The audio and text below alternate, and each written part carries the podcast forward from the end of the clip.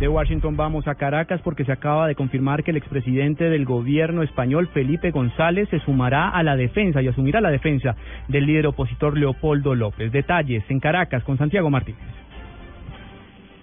Hola Juan Camilo, buenas tardes. Efectivamente, la defensa de, Leopoldo López, el abogado Juan Carlos Gutiérrez, confirmó que el expresidente Felipe González vendrá muy pronto a Caracas dijo que cumplirá una labor como asesor de la defensa, tal como lo permite el artículo 150 del Código Orgánico Procesal Penal venezolano.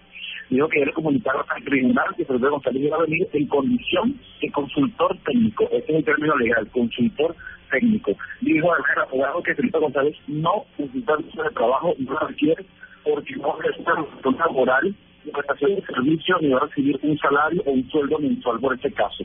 Dijo que tampoco necesita de porque él no viene como abogado sino como asesor técnico. Además el abogado de Pueblo López, Juan Carlos Gutiérrez, al que el proceso de juicio contra López le queda aproximadamente unos dos meses en primera instancia, por lo cual debe entrar por justicia.